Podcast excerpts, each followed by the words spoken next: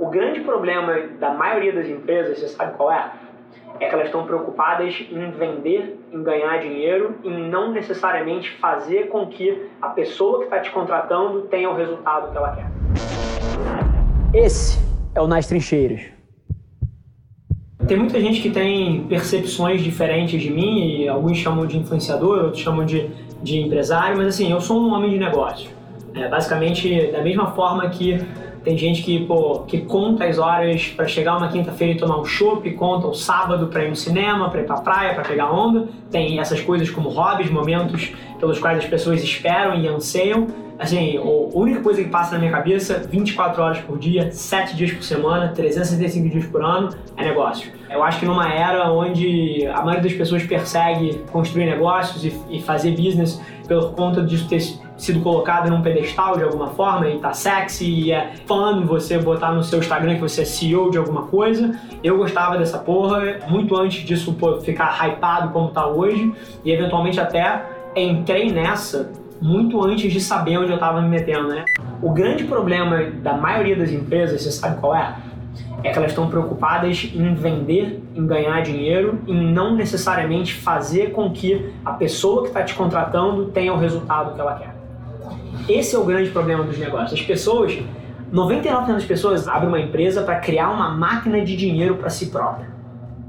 E na hora que você abre uma empresa, e juro por Deus, esse é o propósito de 90% das empresas a pessoa abre a empresa quando ela está no sofá dela, criando o conceito da companhia. Uhum.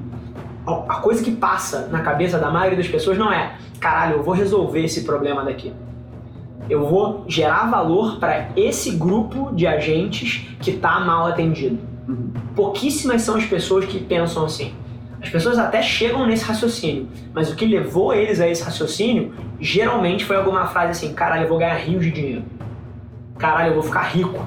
Eu preciso abrir uma empresa para ficar rico. Eu preciso de uma empresa para andar de Porsche. Eu preciso de uma empresa para ter uma cobertura. Eu preciso de uma empresa, porra, para fazer safari na África, para esquiar em Aspen. Juro por Deus, as pessoas abrem empresas para isso. Depois elas pensam, cacete, dado que eu quero ficar rico, dado que eu quero ir para Aspen, dado que eu quero fazer um safari, dado que eu quero andar de jato, o que eu preciso fazer para chegar lá?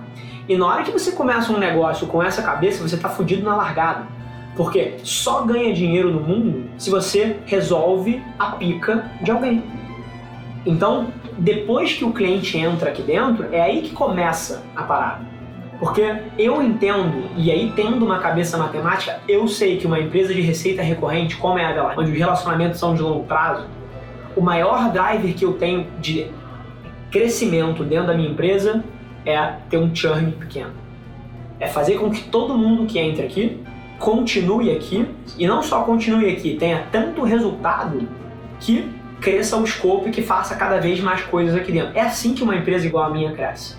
Então, dado que eu tenho isso na raiz, o que, que eu preciso fazer? Eu preciso que as pessoas batam os objetivos que elas tinham quando contrataram a gente. Sim. Tanto que o principal KPI aqui dentro, que, que gera o gatilho de remuneração variável para todo mundo, é o NPS dos clientes. Não é meta de faturamento, de captação de cliente. A meta norte aqui dentro, se tivesse uma tela, um painel de 15 metros aqui dentro numa parede, o KPI que ia estar ali era NPS.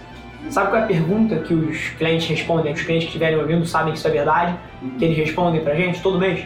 O quanto de 0 a 10 o trabalho tem impactado os meus resultados de negócio? Quando um negócio cresce muito rápido, ou quando ele começa a ganhar um número de funcionários muito grande, ainda mais, mesmo que ele não esteja crescendo rápido, então tem tá. duas teses. Ou ele está crescendo muito, ou ele ficou grande demais você começa a perder proximidade com as pessoas. Mais uma vez, as empresas tratam isso de várias formas. Fomentam cultura, fazem eventos de cultura, fazem eventos de liderança, fazem workshop, promovem um monte de coisa.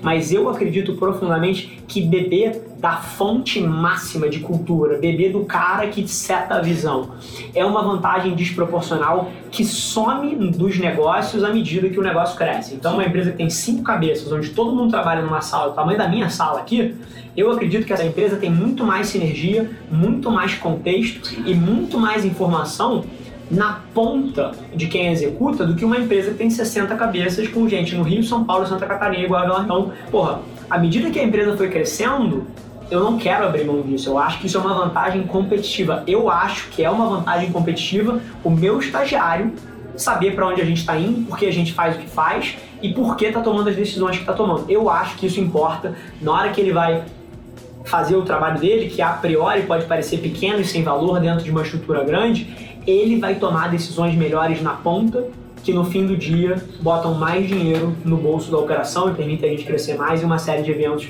que sucedem isso aí. A maioria das pessoas fica buscando um hack para crescer venda, um hack para que o relacionamento com o cliente pô, esteja super bom, um hack, um processo, uma teoria, um método igual a vários que eu dei aqui, para que eventualmente você gerencie bem as pessoas que trabalham com você. Mas no fim do dia, todo negócio, todo relacionamento, ele é predicado se você gera mais valor do que você subtrai daquela equação. Tão simples quanto isso. Então, enquanto as empresas tentam, porra, cara, metodologia de venda, conteúdo, marketing, não sei o quê, cara, às vezes o produto daquela empresa não é tão bom assim. Sim. Às vezes o que você entrega para o cliente não é tão bom assim. E você não vai crescer, cara. E as pessoas ficam tentando ajeitar todo o resto e batendo cabeça na parede, quando na verdade, cara, o produto do cara, o serviço do cara é um lixo e não resolve o problema de ninguém e o negócio dele não vai crescer. Então, tem que ser bom de fato, em todos os ângulos. Isso na ponta de vendas, na ponta de marketing. Se o teu produto é ruim, você vai vender pouco. Na ponta de relacionamento com o cliente. Cara, se o seu cliente não é uma prioridade para você, no sentido mais puro do, do propósito, ele não vai enxergar o valor em você. Porque ele sabe que você está tentando tirar dinheiro dele, é só isso que você faz. A mesma coisa na ponta do seu cliente do, da, do seu cliente interno, né, das pessoas que trabalham com você. Se você não se importa de fato com as pessoas, elas não vão se importar de fato com você. Não importa o quão você acha que você é manipulador, o quão você acha que você comunica bem e vende bem o sonho, se no fim do dia eu não me importo com o futuro do João, cara, o João não vai se importar com o futuro da empresa.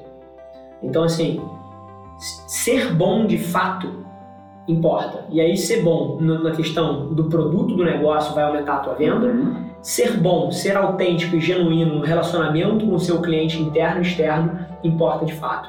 E aí, a questão mais óbvia que passa para mim é isso. As pessoas ficam tentando ir nos níveis mais profundos, nas subotimizações no processo, uhum. quando na verdade elas esqueceram o óbvio e o mais básico possível e estão deixando isso passar. Esse foi mais um episódio da nossa experiência em áudio. E como eu já falei, eu adoraria saber que você está gostando do que a gente está compartilhando por aqui. Então não esquece, se você está tirando valor desse conteúdo, ia significar o um mundo para mim, que você tirasse um print da sua tela, postasse no Stories me marcando e aproveita para ir na sua plataforma favorita também e deixar um rating de cinco estrelas e um comentário lá, ajudando a gente a construir essa comunidade tão vibrante que move o Brasil para frente através do empreendedorismo e que fala desse Brasil que dá certo. É um prazer ter vocês comigo e a gente se vê no próximo episódio do podcast.